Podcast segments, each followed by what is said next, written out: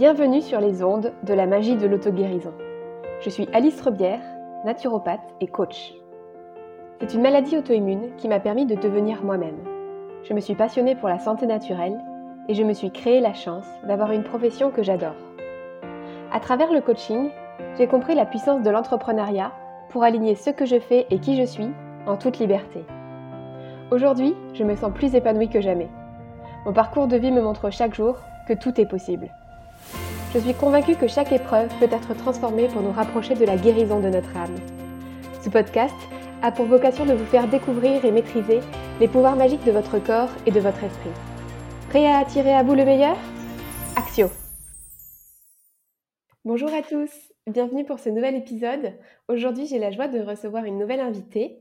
Bienvenue Caroline Marie-Jeanne. Bonjour Alice, merci beaucoup de me recevoir.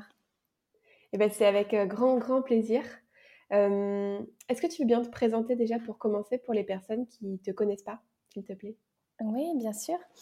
Alors, je m'appelle Caroline Marie-Jeanne, c'est comme ça que je suis connue sur les réseaux et je, propose une multitude de choses, mais on va dire que je suis catalyseur de grandes transformations. Donc, j'aide à l'accompagnement des grandes transformations chez mes clients, chez mes patients et plus particulièrement chez les femmes. J'adore travailler avec les femmes et en ce moment, je, suis vraiment euh, focalisée sur le domaine de l'amour et comment aider les femmes à mieux comprendre les hommes, comment aider les femmes à avoir, euh, à créer, à nourrir des relations amoureuses de qualité avec des hommes de grande valeur.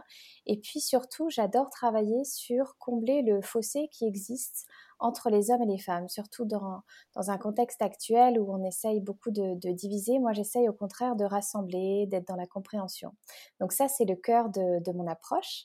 Mais après, euh, c'est vrai que je fais aussi beaucoup d'autres choses. J'accompagne en hypnose régressive, je fais du coaching, je suis médium, euh, je fais aussi du channeling, du human design, de l'astrologie karmique. Donc voilà, j'ai une boîte à outils bien remplie et je propose pas mal de choses, mais le cœur de mon, de mon activité en ce moment, c'est vraiment l'amour. Génial. Et bah, du coup, c'est pour ça qu'on est rassemblés aujourd'hui pour parler d'amour. et, et, du coup, j'avais envie de te demander comment est-ce que toi, tu es venu justement à parler de ça, à, à, à prendre ce sujet-là, tu vas prendre la parole sur ce sujet-là, sur mmh. l'amour? Sur le sujet de l'amour, en fait, euh, j'adore parce que mon amie Anne-Claire euh, et moi, on, est un peu pareil là-dessus et elle m'inspire beaucoup dans ce qu'elle fait. quand il m'arrive quelque chose dans ma vie ou quand j'apprends quelque chose, en fait, ça part toujours souvent d'une blessure ou de quelque chose que moi j'ai à travailler personnellement. Et ensuite, je, je fais le travail, j'intègre des connaissances et vraiment, je, je, les, je les vis dans mes cellules et ensuite j'ai besoin de les transmettre. Donc, euh, tout ce que j'ai fait euh, jusqu'à maintenant dans mon activité professionnelle, c'est des choses soit qui me passionnaient, qui me faisaient vraiment réfléchir sur moi, qui me faisaient évoluer et que j'avais besoin de partager. Et ça a été la même chose pour l'amour. ça a toujours été un sujet qui m'a fascinée depuis que je suis jeune. J'adore entendre les histoires de comment les gens se sont rencontrés, surtout quand je rencontre des couples. Euh, instinctivement, une des premières questions que je vais leur poser, c'est comment est-ce que vous vous êtes rencontrés? Euh, Voilà, j'aime bien avoir les détails, j'adore.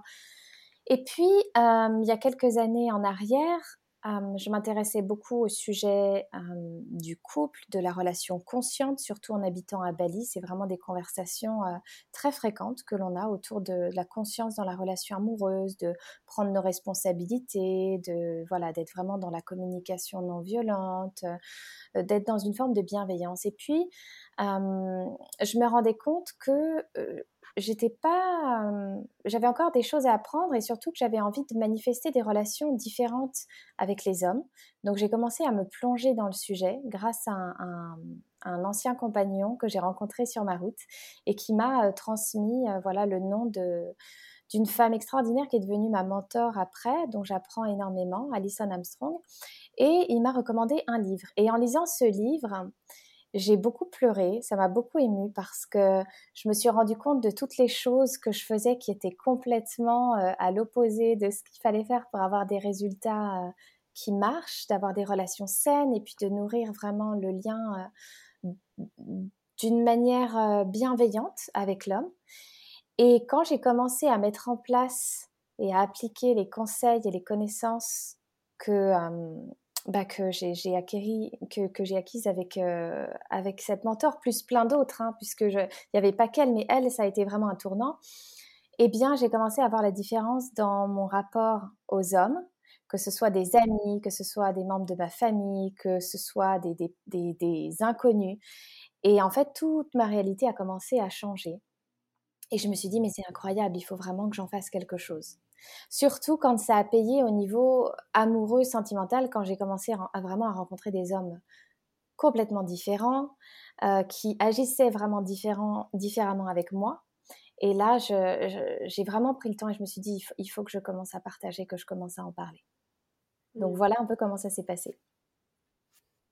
Génial, merci pour ton partage. Bah, du coup, moi, je, te connais parce que j'ai fait un de tes programmes, le programme La Rencontre, euh, que j'ai trouvé très très riche.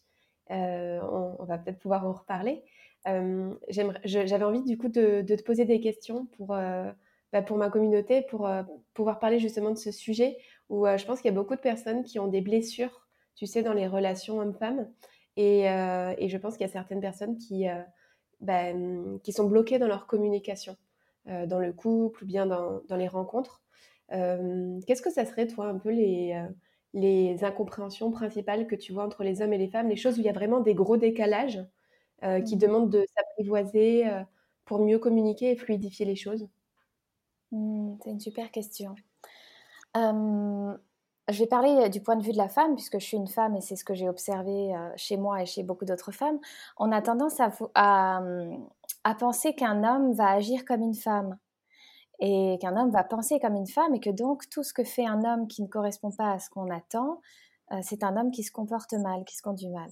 Alors que c'est n'est pas du tout le cas en fait. Quand euh, voilà, on a ce, fameux bouquin Les hommes de euh, viennent de Mars et les femmes viennent de Vénus. Voilà, il a, commencé à soulever quelque chose de très intéressant qui a été développé beaucoup plus en, profondeur après. Mais ça, c'est une des une des, des, sources de discorde, c'est que on s'adresse aux hommes comme on aimerait qu'on s'adresse à nous. Alors qu'en fait, il faut imaginer que les hommes sont une espèce différente et qu'on a besoin de, bah de, de, les étudier. En fait, c'est vraiment un travail anthropologique. Donc, on va étudier les hommes, on va comprendre comment un homme fonctionne, on va comprendre ce qui est important pour un homme, on va comprendre les valeurs qui sont primordiales pour un homme, comment mieux communiquer avec un homme pour pouvoir en faire un allié et non plus un adversaire. Mmh. ça, c'est vraiment quelque chose de primordial et je le vois tout le temps. Je le vois tout le temps, tous les jours, toute la journée. Dès qu'il y a quelqu'un, dès qu'il y a une femme qui me parle des hommes, ou de ses histoires, ou d'hommes dans sa vie, ou d'amis, ou, même quand je vois des femmes parler à des hommes, ou se comporter, ou se tenir avec des hommes, en fait, ce que je constate beaucoup aussi, euh, c'est cette castration. Donc ça, c'est une deuxième chose qu'on fait, dont on ne se rend absolument pas compte, c'est qu'on a tendance à émasculer et castrer les hommes. Et ça ne ressemble pas nécessairement à ce qu'on pourrait croire. Donc il y a beaucoup d'incompréhension à ce niveau-là. On se dit non, mais et alors qu'en fait beaucoup de nos comportements et toi tu as, tu as suivi le programme, donc tu sais on en parle beaucoup dans la rencontre. Euh, il y a plein de choses qui sont de l'ordre de l'émasculation dont on n'aurait pas idée. Et est-ce que ça peut être pour euh, pour, euh, pour que les personnes comprennent mieux ce que tu veux dire derrière ce concept? Oui, en fait, le concept de l'émasculation, c'est le fait d'enlever ce qui fait qu'un homme est un homme. Euh, donc l'émasculé, c'est voilà, lui ôter ses testicules. Donc c'est lui ôter en fait l'accès à sa masculinité. Quand on ôte euh, l'accès à sa masculinité à un homme, on ôte l'accès à sa nature profonde. Donc en fait, on, manque complètement de respect envers cet homme parce que on le nie dans qui il est profondément. Donc c'est bien plus profond que euh, voilà que de mal parler ou mal répondre à un homme. C'est vraiment ça vient atteindre sa nature profonde. C'est comme si nous on nous on nous niait en tant que femme euh, et qu'on nous traitait différemment. Euh, ce serait vraiment très douloureux pour nous parce que ça veut dire qu'on trouverait pas vraiment notre place et qu'on serait complètement diminué, transformé, mise dans une case qui ne nous correspond pas du tout. Donc c'est vraiment ça le concept d'émasculation. Et, hum, et je pense que c'est un élément essentiel pour les femmes à l'heure actuelle de, se familiariser avec euh, le fait de mieux comprendre les hommes pour pouvoir éviter d'émasculer. Parce que après l'émasculation, lorsqu'un homme se sent émasculé, il y a des réponses à cette émasculation. Et une des réponses, et c'est vrai que, ça fait beaucoup, euh, de dire ça, en fait, ça, ça va vraiment, je pense, piquer certaines personnes à vif, mais les hommes, après, ont tendance à objectifier les femmes. Et, les femmes ne se rendent pas compte qu'en fait, à la base, elles ont émasculé l'homme, donc il y a eu cette action-réaction. Mais ça, c'est vraiment... moi, quand, quand, quand j'ai commencé à lire beaucoup sur le sujet, à me former, ça a été douloureux ça a été douloureux, pas parce que j'avais mon ego qui était dans la lutte et qui disait non, c'est pas vrai, je ne suis pas d'accord. Parce que j'étais dans une posture où je voulais apprendre, je voulais comprendre et je voulais changer. Donc pour changer, il fallait que je fasse les choses différemment. Mmh. Et Lorsque j'ai eu ces informations, ça m'a beaucoup émue et j'ai beaucoup pleuré parce que je regardais en arrière dans ma vie et je regardais les modèles que j'avais, les modèles féminins, comment ces modèles féminins se comportaient avec les hommes et je me suis dit mais oh, c'est incroyable et ça m'a fait beaucoup de mal. Ça m'a fait beaucoup de mal parce que euh, j'aurais aimé pouvoir changer mon passé, j'aurais aimé pouvoir faire les choses complètement différemment et malheureusement voilà, c'est important aussi de pas non plus se lapider et se, victimiser, mais dire ok, bon, maintenant j'ai des outils et à partir de maintenant, je vais changer et je vais voir et je vais, je vais m'autoriser à, faire des erreurs aussi parce qu'on mmh. tâtonne, on apprend quelque chose de nouveau. Et puis ensuite, on a des résultats différents et on voit en fait que ça paye tout de suite instantanément. Je ne sais pas ce que toi tu en penses par rapport à ce que tu as eu comme euh, voilà comme information, un programme et que tu as mis en place. Mais moi personnellement et beaucoup de femmes que je connais, en changeant des petites choses, on a euh, des réactions complètement différentes instantanément avec les hommes mmh. en face de nous. Mmh. Donc, si on parler, je me disais que euh, je pense que un des gros un des gros blocages pour beaucoup de personnes, ça doit être que, enfin pour moi, j'ai l'impression qu'il y a beaucoup de personnes qui reproduisent des modèles de, de ce qu'ils connaissent autour d'eux. Et il y a beaucoup de, ouais, en reproduisant les erreurs aussi, forcément. euh, et donc souvent, bah, les modèles avec lesquels on grandit, bah, c'est les parents, bien c'est c'est les proches, les amis proches. Et, et en fait, je pense qu'il y a beaucoup de personnes qui se cantonnent, tu vois, aux modèles qu'ils connaissent et qui s'autorisent pas forcément à créer la relation dont ils ont envie mais ils ont l'impression que ça sera forcément comme ça. Euh, je pense que c'est assez limitatif, mais finalement que c'est un peu aussi humain de se, enfin, de se construire en fonction des modèles qu'on a autour de nous. Euh, comment est-ce que comment est-ce qu'on peut justement sortir de ça, tu vois, de, mmh. de s'autoriser à créer une relation qu'on veut vraiment? Comment est-ce qu'on peut retrouver le chemin vers ça? C'est hyper intéressant parce que tu vois, tu parles du contexte familial amical. Moi, je me faisais aussi la réflexion récemment tout ce qui passe à la télé. Euh, je dis toujours, il y a, moi je regarde absolument pas la télé, mais il y a une série télé française que je regarde, qui est une série quotidienne que j'adore, qui se passe dans une école de cuisine. Ça s'appelle euh, Ici tout commence. Donc voilà, chacun ses, petits trucs.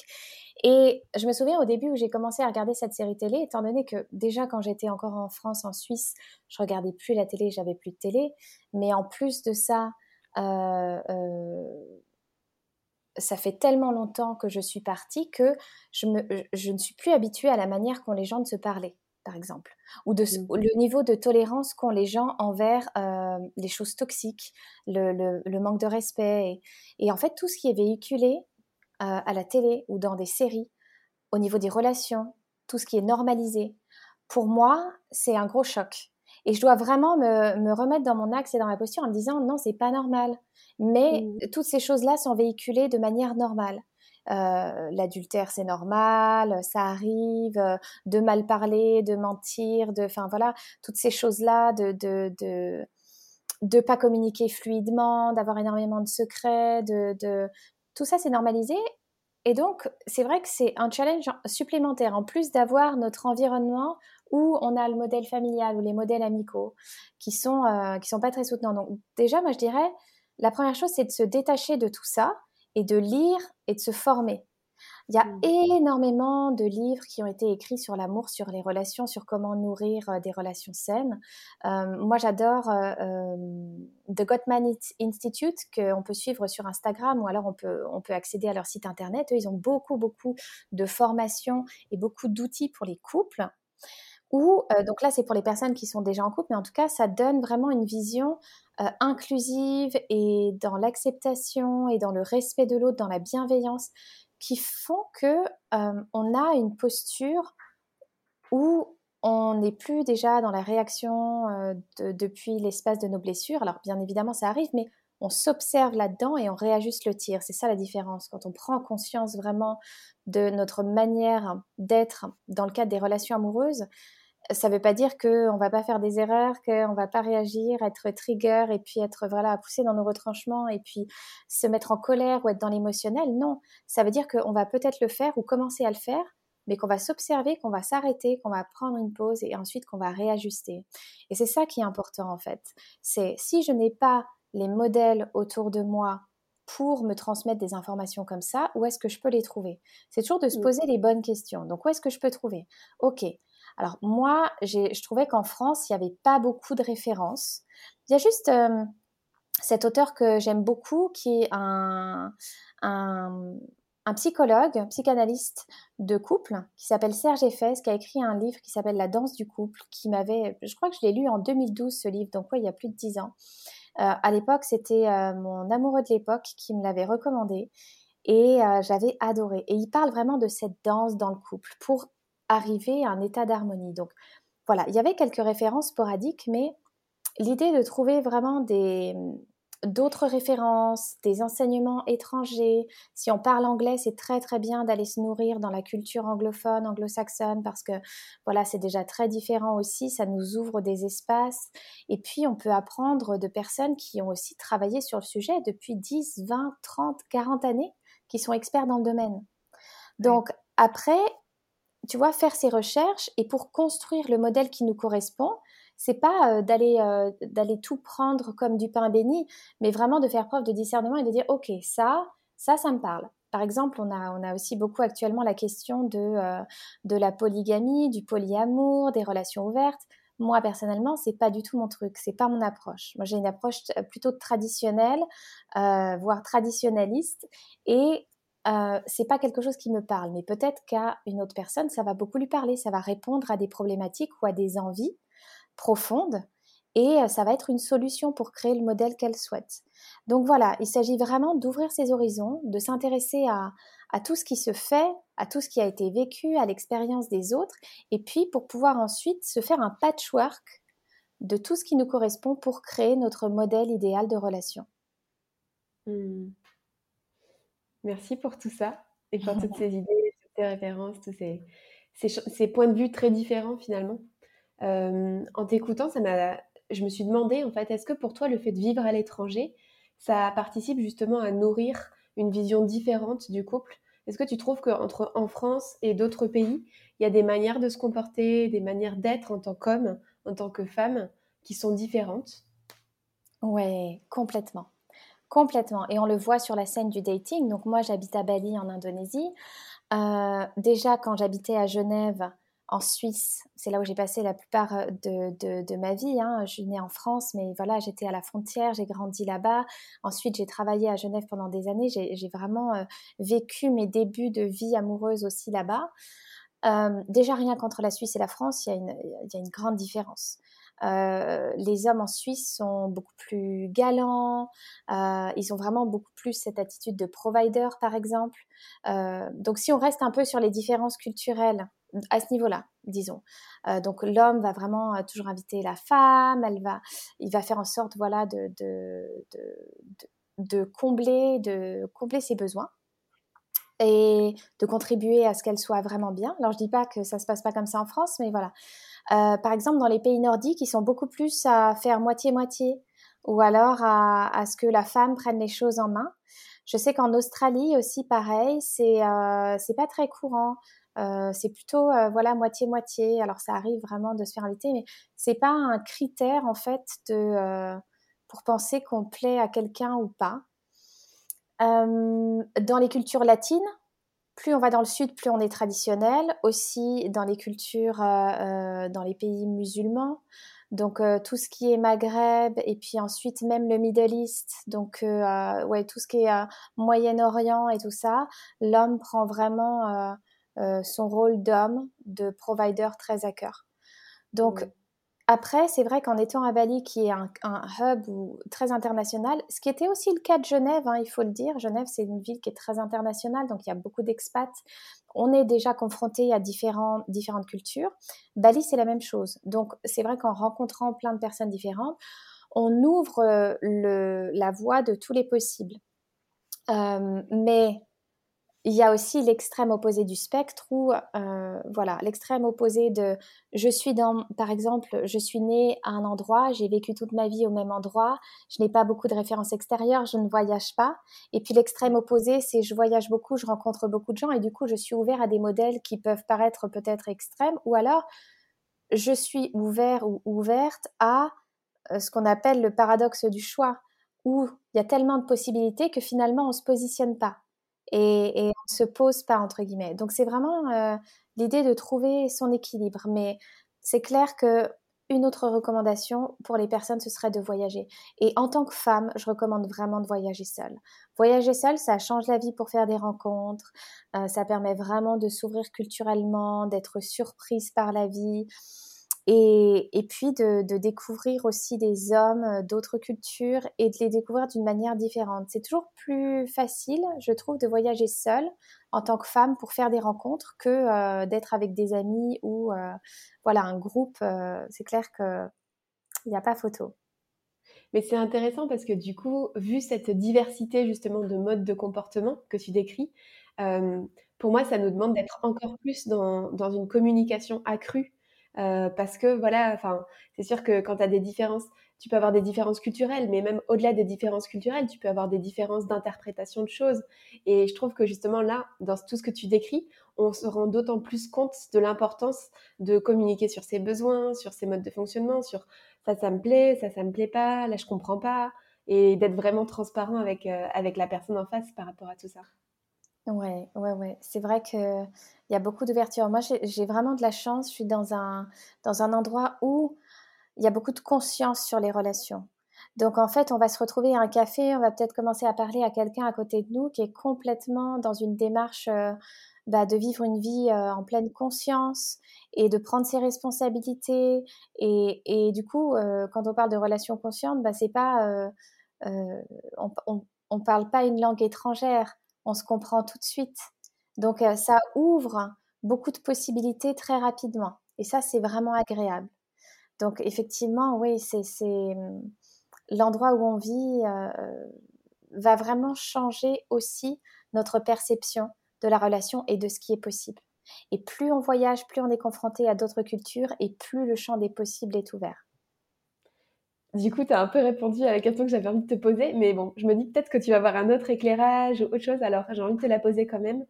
Euh, moi, je rencontre beaucoup de femmes qui sont célibataires et qui me disent, euh, mais de toute manière, euh, tous les hommes bien, ils sont déjà pris, ou ben, un homme conscient, ça n'existe pas en fait. Qu'est-ce que tu aurais envie de leur dire à ces femmes-là?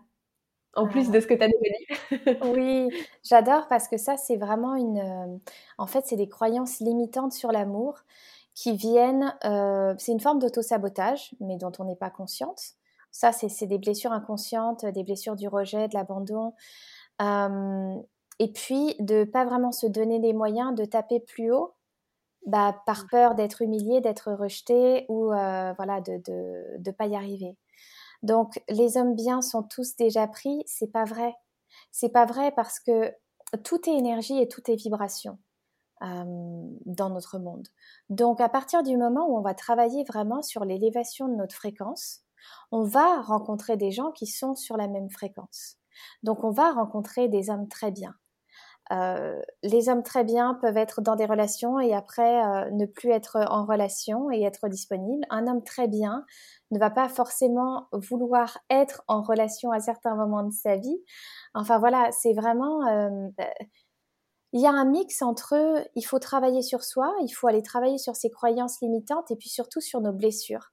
Et pas seulement sur les blessures d'enfants, même si tout ce qui est blessure inconsciente et qui devient croyance euh, négative programmée, euh, c'est majoritairement entre l'âge de 0 et 7 ans, mais après on a beaucoup d'humiliations qui peuvent se produire, d'humiliations, de déception, de tristesse, de voilà, de grandes, euh, grandes peines et blessures qui peuvent être créées dans la suite de, nos, de notre vie amoureuse.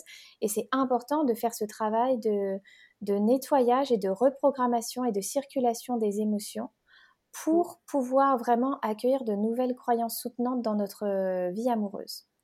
Moi, je connais des femmes et, par exemple, il y, a, cette croyance que à Bali, et moi, je m'en suis détachée, hein, et c'est un travail que. On a cette croyance que euh, bah, toutes les personnes qui viennent à Bali, euh, tous les hommes qui viennent à Bali, euh, qui sont des hommes bien et ancrés, et ben, après, ils deviennent complètement, ils partent dans tous les sens, ils deviennent vraiment, ils se transforment en don Juan, voilà. Et bien, c'est pas le cas de tout le monde. C'est pas le cas de tout le monde. Et en fait, il suffit vraiment de se focaliser sur une croyance qui est vraiment soutenante pour nous. Donc, c'est c'est pas de se dire que euh, tous les hommes bien sont déjà pris. C'est comment est-ce que je peux devenir une femme bien, euh, une femme, euh, voilà, high vibe, dont je suis fière, d'être la meilleure incarnation de moi-même. Et après, je suis convaincue que je vais rencontrer des personnes qui sont comme moi, parce que moi, je fais le travail. Mais mmh, quand on dit tous les hommes bien sont déjà pris, on se place aussi dans une position de victime et on se prend pas non plus en main. Et ça, on se dit souvent, mmh. euh, moi je me souviens de quand j'étais adolescente, ou quand toutes mes copines avaient des copains, que j'avais, voilà, euh, sur la, quand j'avais, je sais plus, euh, voilà, quand j'étais adolescente, je me souviens très clairement de me dire, ah, mais j'aimerais tellement avoir un copain moi aussi, mais il y a personne. Et donc, tous les hommes bien sont déjà pris, c'est l'équivalent de quand on était plus jeune, ah mais il y a personne, euh, il y a personne euh, qui me correspond dans cette ville. Euh. Enfin voilà, en fait c'est là où je suis, ça va pas. voilà, en fait le contexte fait que je n'arrive pas à être épanouie. Donc vraiment faire ce travail intérieur pour nourrir des croyances qui sont soutenantes. Et puis trouver en fait des moyens de nous prouver le, de se prouver le contraire. Tous les hommes bien sont déjà pris. Non, et eh ben on fait la liste de tous les hommes dans notre entourage, qu'est-ce que c'est qu'un homme bien déjà? Ça veut dire quoi un homme bien? Quels sont nos critères? Et puis ensuite de regarder autour de nous. Peut-être qu'il y a des hommes très bien qui sont là, mais qui ne nous plaisent pas romantiquement parlant, mais ça reste des hommes très bien. Donc quand après on se focalise sur ah bah, c'est un homme très bien, c'est un homme très bien, etc. Qu'est-ce qui va se passer? Ben on va reprogrammer notre inconscient notre système d'activation réticulaire va, donc notre filtre hein, entre le conscient et l'inconscient va se dire, OK, maintenant, on va filtrer et on va se focaliser sur les hommes bien. Et du coup, qu'est-ce qu'on va faire? On se reprogramme et ensuite, on est vraiment le radar à hommes bien. Donc, c'est des changements intérieurs à effectuer, c'est du travail, mais c'est pas impossible. C'est vraiment une question de perception. Tu sais, ce qui est génial, c'est que je trouve que bah, qu'une fois que tu es dans des approches justement de développement personnel, de travail sur soi, etc., c'est des choses que tu abordes, tu vois, ce genre de choses sous différents aspects, dans différents domaines de ta vie. Euh, et moi, tu vois, bah, la loi d'attraction, ou vraiment commencer justement à me recentrer sur moi pour pouvoir attirer ce que je veux, etc., c'est des choses que bah, j'utilise dans plein de domaines.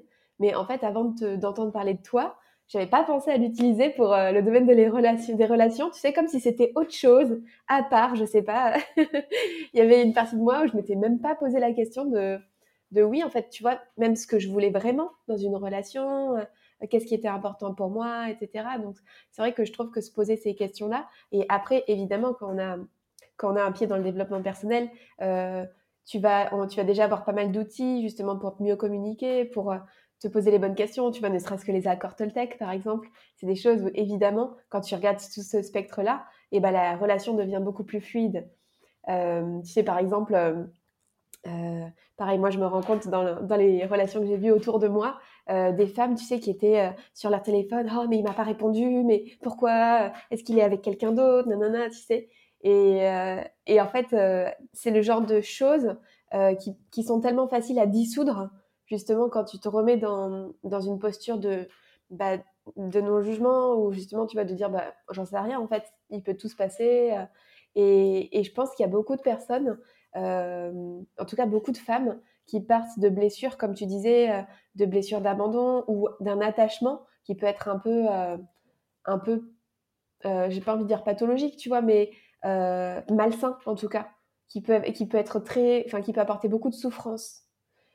Si jamais tu avais une clé à donner, parce que je sais que c'est quelque chose qui revient beaucoup dans ce que j'entends, c'est vraiment bah, le côté de l'attachement qui est difficile à vivre, etc. Si tu avais une clé à donner justement pour réussir à, à sortir de ça, ça serait quoi? Qu'est-ce que ça serait quoi la porte d'entrée pour travailler sur ça? Hmm. Tout ce qui est blessure de l'attachement, ben, on a les différents types d'attachements amoureux. Donc il y a les attachements sains et puis il y a des attachements qui sont plutôt malsains. ça, c'est vraiment de travailler sur ces blessures d'enfant. Donc c'est faire un travail au niveau de l'attachement par rapport à nos parents. Toutes les blessures inconscientes que l'on a, de toute manière, plus on travaille sur soi et plus on se libère de nos blessures, et moins on va attendre de l'autre qu'il nous sauve ou qu'il soit là pour nous et qu'il remplisse un rôle qu'il n'est pas là pour remplir. Un partenaire de vie, bien évidemment, c'est un soutien, bien évidemment, c'est quelqu'un avec qui euh, on va pouvoir s'exprimer, partager euh, nos doutes, euh, nos peines, etc. Mais ça ne doit pas être un thérapeute et ça ne doit pas être quelqu'un qui va combler la place du père que l'on n'a pas eu ou de la mère qui n'a pas été assez aimante. Donc, la clé, c'est vraiment de repositionner l'homme dans son rôle d'homme et de partenaire. Et pour faire ça, il faut arriver à aller nourrir notre enfant intérieur. Nourrir notre enfant intérieur et aller s'apporter à soi ce que l'on n'a pas reçu de la part de nos parents, ce que l'on attendait, ce que l'on n'a pas eu. Faire la paix également avec le fait que l'on ne l'ait pas reçu. Euh, cet amour, cette présence, cette attention, ce respect, cette bienveillance. Et ça, c'est vraiment le début du travail pour pouvoir revenir à, des rapports sains. Après, moi, j'ai expérimenté les deux opposés du spectre euh, des types d'attachement euh, euh, malsains, donc que ce soit l'évitement ou alors le côté anxieux, ou voilà pourquoi il m'a pas répondu, etc. D'être vraiment dans cette angoisse, à la fois l'angoisse du lien et à la fois l'angoisse de pas assez de présence et de proximité.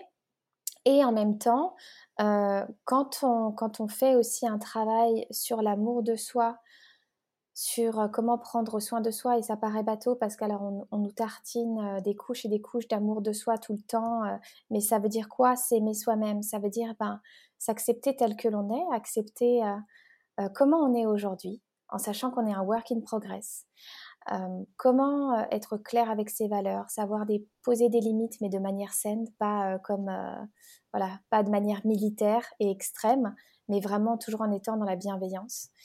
En pensant à ce qui, nous fait le plus de bien, en respectant ses propres besoins et en même temps en étant à l'écoute de ce qui se passe autour, en, acceptant d'être flexible et fluide euh, tout en continuant de se respecter soi-même.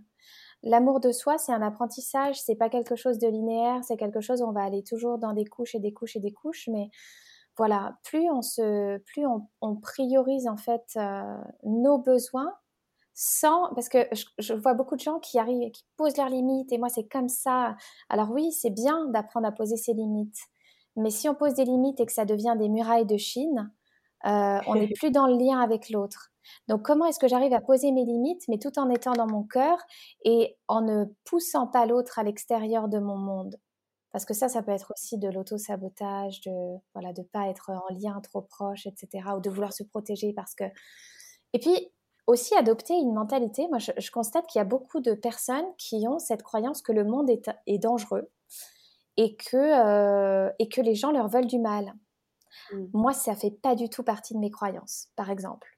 Et je pense que ça a toujours été le cas. Donc, je nourris, hein, je cultive tout ça, mais euh, je me sens toujours en sécurité, peu importe où je vais, avec qui je suis, et je, je m'attends toujours au meilleur.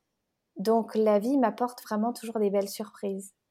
Et ça, ça aide. Ça, ça aide vraiment à, bah, à revenir à un état où on, on voit toujours le verre plutôt à moitié plein qu'à moitié vide. C'est vraiment une manière de voir la vie. Et en ayant plein de petites pièces comme ça du puzzle sur lesquelles on travaille, euh, et c'est pas de se mettre la pression pour être parfaite, mais c'est voilà, je fais ma part et je vais à mon rythme, et ben progressivement notre réalité elle change, la manière que l'on a de se comporter change, notre rapport aux autres change, et donc du coup les relations qu'on entretient changent, et l'autre et les autres changent leur manière de d'agir et de communiquer avec nous. Totalement d'accord. Entièrement d'accord avec toi. Merci pour ça. Avec plaisir. Je me posais une question aussi que j'avais envie de, te demander. Tu sais, euh, dans le contexte actuel euh, d'aujourd'hui, euh, où il y a eu beaucoup de choses, tu sais, autour de tout ce qui était MeToo les dernières années, tout ce qui est beaucoup plus de féminisme, etc. Qu'est-ce que tu penses de ça, justement, en lien avec comment bah, créer justement des relations consciente et saine, est-ce que tu penses que c'est quelque chose qui aide ou qui bloque les hommes et les femmes? Alors, moi, pour être très honnête, et j'ai une, une, opinion qui est très polarisante sur tous ces sujets-là, mais j'ai aucun mal avec. Hein, mais euh, euh, moi, tous ces mouvements, euh, c'est des mouvements qui détruisent pour moi les relations entre hommes et femmes, puisque on est dans une lutte, on est dans un rejet, on est dans une forme de vomi de blessure. Et pour moi, c'est pas ça. On n'est pas dans son cœur en fait. Et je suis consciente que voilà, en tant que femme, on subit des choses de, dès notre plus jeune âge, on subit des choses qui ne sont pas OK et c'est important d'en parler, c'est important de le verbaliser, c'est important de poser ses limites. Mais euh, c'est important de, poser ses limites et puis d'être vraiment, euh, de, de, de, parler des choses qui sont OK et des choses qui ne sont pas OK. C'est vraiment important. Mais la manière que l'on a de le faire et la manière dont les médias, la société, etc., les gens de pouvoir hein, qui, qui, qui gèrent ce qui est communiqué dans le monde et ce qui va être reçu ensuite par, euh, par les personnes, eh bien, euh, c'est vraiment cette idée, moi j'entends toujours diviser pour mieux régner. Et moi, c'est pas du tout mmh. mon approche. Mon approche, c'est euh, si je me respecte moi-même, si je pose mes limites, que je suis, en, en anglais on dit unfuckwithable, on sait que, voilà, dans ce que je dégage, une personne va venir vers moi, elle va, elle va pas se dire ah, je vais pouvoir abuser d'elle ou je vais pouvoir faire quoi que ce soit. Il n'y aura pas de brèche. Ça va être très clair. Ça va envoyer un message très clair. Eh bien, il n'y aura pas moyen de moyenner, par exemple. Eh bien, euh, là, j'envoie un message, mais je ne suis pas dans l'attaque, je ne suis pas dans des regards méchants, je ne suis pas vraiment... C'est un truc que je dégage. Et pour moi, c'est hyper important de cultiver, de nourrir quelque chose intérieurement. C'est pour ça que faire un travail sur soi, se libérer de ses blessures, etc., euh, amour de soi, bienveillance, confiance en soi. La confiance en soi et l'estime de soi, c'est primordial aussi pour pouvoir avoir confiance que qui on est, ce qu'on dégage, eh bien, on est en parfaite sécurité avec soi, donc on est en parfaite sécurité avec le monde. Et le problème de ces mouvements, c'est qu'on est parti d'une intention de base qui était, voilà, de, dénoncer euh, des choses absolument atroces, et ça s'est transformé en guerre, en guerre contre le sexe masculin. Et pour moi, ça, c'est pas OK. Donc là, c'est comme si, oui, il y avait eu le patriarcat et que les femmes avaient été, euh, euh, n'avaient pas été traitées comme elles auraient dû être traitées pendant tellement longtemps. Et d'un autre côté, et encore, ça dépend des sociétés, ça dépend des cultures, ça dépend d'énormément de, facteurs, mais en tout cas, c'est ce qui nous est communiqué. Et que là, on arrivait, on expérimentait l'extrême opposé du spectre, où tous les hommes sont émasculés, où tous les hommes sont pointés du doigt, où les hommes ne peuvent plus faire des compliments aux femmes dans la rue sans se faire insulter, sans se prendre des doigts, sans vraiment limite se faire frapper, parce que les femmes ont pris cette confiance. Seulement, les femmes blessées comme ça, elles, elles ont repris une confiance qui part qui n'est pas vraiment une vraie confiance, mais c'est vraiment toute cette colère accumulée, c'est même la colère de l'inconscient collectif féminin qu'elle canalise. Hein. Et il faut savoir une chose, c'est que, bon, moi je suis très connectée au, monde invisible, au monde astral, mais quand on se met dans des colères folles et quand, euh, voilà, c'est pas nécessairement nous. Il y a toujours des énergies autour de nous qui peuvent bénéficier de ça et qui se nourrissent de ça. Donc moi, à chaque fois que j'ai envie de vraiment de me mettre en colère, je me dis, ok, non, en fait, c'est quoi mon émotion? Est-ce que j'ai vraiment envie de nourrir ça? Parce que ça va nourrir certaines énergies et certaines fréquences là. Ça ne veut pas dire de refouler ma colère, mais de faire la distinction entre le niveau de colère que j'ai et ce que je veux exprimer, qui en fait, euh, cette différence entre les deux, finalement, elle ne m'appartient pas, elle appartient à quelque chose d'autre dans l'invisible. Donc, cette colère-là, envers les hommes, elle est démesurée, euh, elle est mascule, et en fait, on a du coup face à nous maintenant, et c'est le gros problème de notre société, on a des hommes qui sont faibles. Et je dis ça avec vraiment beaucoup de bienveillance et en même temps de tristesse, mais on a des hommes qui sont faibles parce qu'ils ont, ils ont peur de se prendre le revers, le, le, le, coup de bâton. Ils ont mmh. peur de se faire complètement laminer. Et j'ai parlé à énormément d'hommes qui me disaient, mais moi je n'ose plus regarder, même regarder des femmes. Les hommes n'osent plus regarder des femmes alors que la nature de l'homme, c'est de regarder les femmes, le féminin, d'apprécier la beauté du féminin. Et ils n'osent plus. Ils n'osent plus parce qu'ils ont vraiment peur. Et encore, on a de la chance, on n'est pas aux États-Unis. Aux États-Unis, c'est des procès, c'est euh, voilà, ça peut partir vraiment très très loin. Donc, je pense que il y a beaucoup de de choses positives qui sortent du fait d'avoir une communication ouverte sur ces sujets qui sont vraiment délicats et, il ne faut pas être dans le silence. Par contre, la manière dont on le fait pour moi, elle est inadaptée.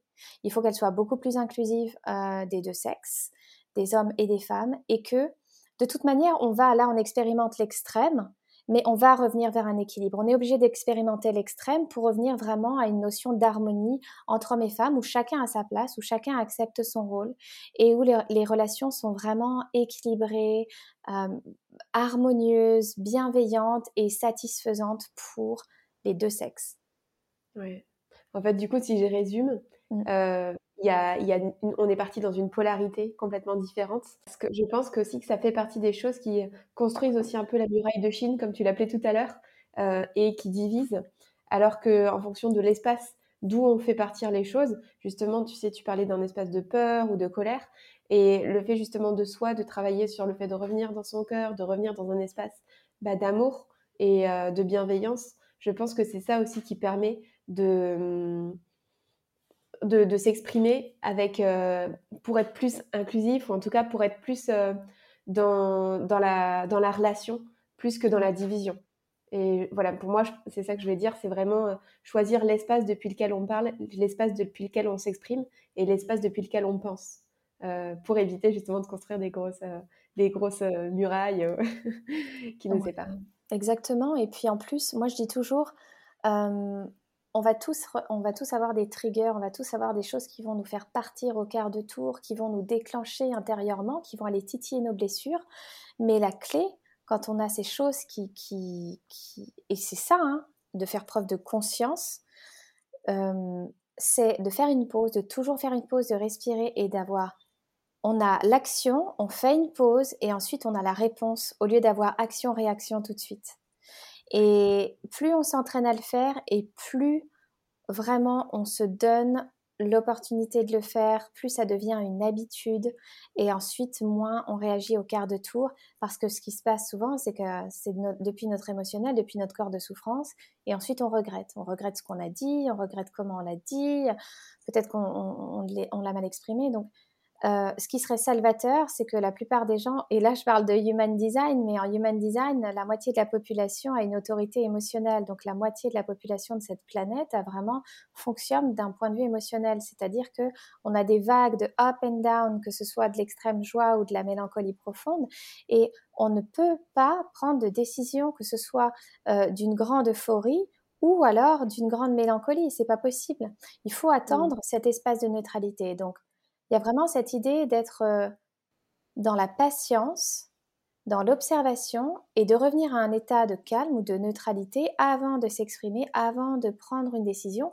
Et si tous les gens qui avaient vraiment euh, cette autorité émotionnelle faisaient ça, eh bien, on serait dans un monde où la communication n'aurait pas besoin d'être non violente, elle serait juste, euh, voilà, paisible, elle serait fluide, elle serait bienveillante. Merci de le rappeler parce que je pense que c'est important et que c'est une clé qu'on oublie trop souvent. Euh, j'ai une question que je pose à tous mes invités. Mon podcast s'appelle La magie de l'auto-guérison. Pour toi, en quoi est-ce que tu trouves ça magique de créer des relations hommes-femmes conscientes et comment est-ce que ça peut venir à nourrir une certaine forme de guérison intérieure?